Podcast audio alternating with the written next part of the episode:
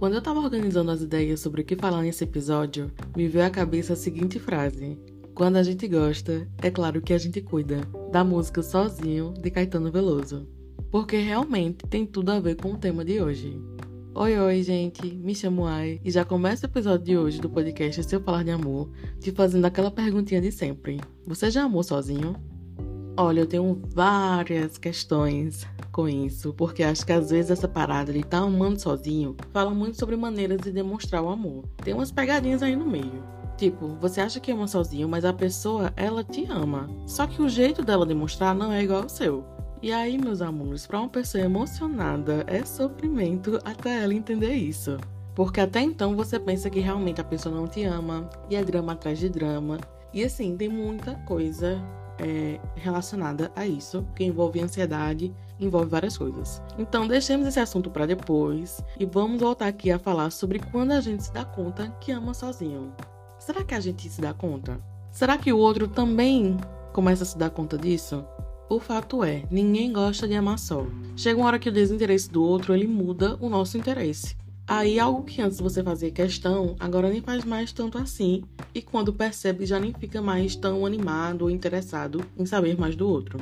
E isso é péssimo, sério. Tá no meu top 10 de coisas mais péssimas numa relação, porque perder o interesse quer dizer que já acabou. E acontece muito, é mais comum do que a gente imagina. Só que o pior é que tem muita gente ainda presa em relações onde o interesse nem existe mais. Agora, o porquê delas estarem ali, eu não sei. Comodismo? Pode ser. Mas o que eu tenho certeza mesmo é que nenhuma relação sobrevive à falta de manutenção do afeto. Para mim, além do respeito, confiança, diálogo, compreensão, o que faz as relações serem duradouras e tranquilas é a manutenção do afeto.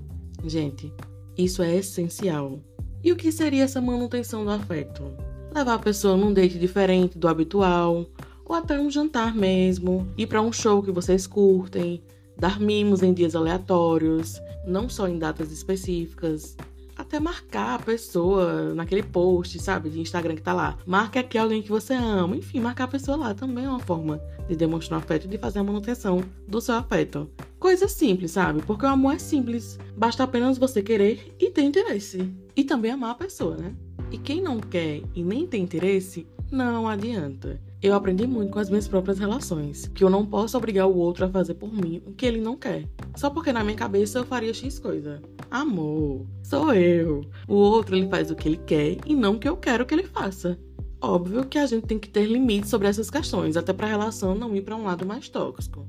Mas o que eu tô falando aqui, que é o tema do episódio, é e quando apenas só você tem feito coisas para manutenção da relação? E aí, quando o outro, além de não fazer nada, nem se interessa tanto assim para o que você faz? A matemática aqui é simples, até porque quando um não quer, dois não brigam e nem mantêm um relacionamento, não é mesmo? Primeira coisa é diálogo. Se após diálogo não resolver, eu sinto muito, mas essa pessoa tá ocupada demais, pensando nela mesma e não tem espaço para você. Daí agora é sua escolha. Tu que vai escolher se tu continua a viver essa relação unilateral, onde só tu dá bom dia, só tu pergunta e se interessa pelas coisas do outro, só tu chama para sair. Eu sei que não é fácil a gente se dar conta disso.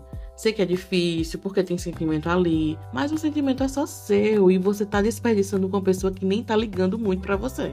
Não vale a pena amar mais alguém do que a si mesmo.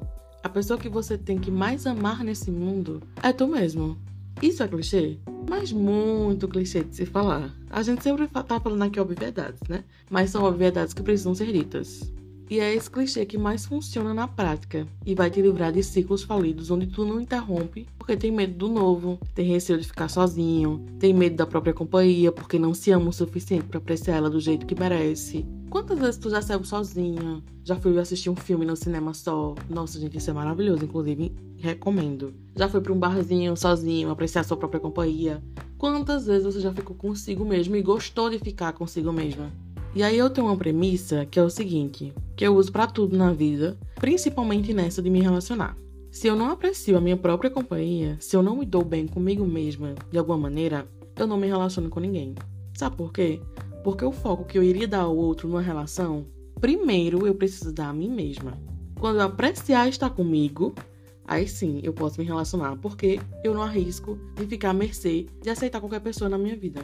E olha que eu já dei chance a alguns seres duvidosos, viu? Mesmo sendo uma pessoa que aprecia e sabe seu valor. Mas é errando que se aprende. Agora, ficar colecionando um erro atrás do outro é que não dá.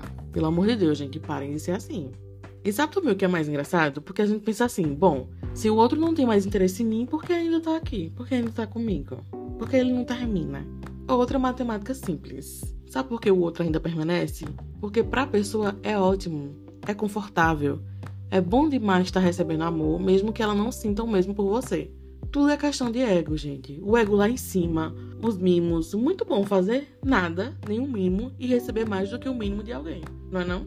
Bom, pra mim não é não, viu? Eu não conseguiria, mas tem gente que não tá nem aí e enquanto tá se beneficiando de alguma forma, tá achando tudo lindo. E enquanto não aparece alguém que ele, ela, ele se interesse, ela vai estar com você. Porque quando aparecer, meu amor, é tchau, I have to go now. Não tem papo de responsabilidade afetiva que faça essa pessoa ficar com você. Enfim, amores, se tu tá aí se percebendo amando sozinho, pare agora. Pega aí o amor que tu tá dando pro outro e ele nem tinha um pra tu e transfira esse amor para você.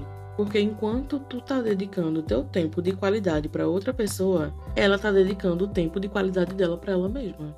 E quem tá errado nessa história? Tu, que não é capaz de se amar, se mimar e quer amar os outros. Tem amores que são mais lições do que amores em si. Tem situações que vêm uma, duas, três vezes, exatamente da mesma forma, para ver se tu aprendeu mesmo. Então, quase tudo na vida são escolhas. Suas escolhas é que vão determinar que tipo de amor você quer viver. E outra, eu sei que contaram uma vez que é impossível ser feliz sozinho e a gente automaticamente já relacionou isso ao amor romântico. Mas vamos desconstruir a canção e estender para todos os amores, incluindo nossas amizades. Eu até concordo muito que é impossível ser feliz sozinho, mas concordo mais ainda com o ditado: antes só do que mal acompanhado. Reflita sobre isso. Um cheiro e até a próxima.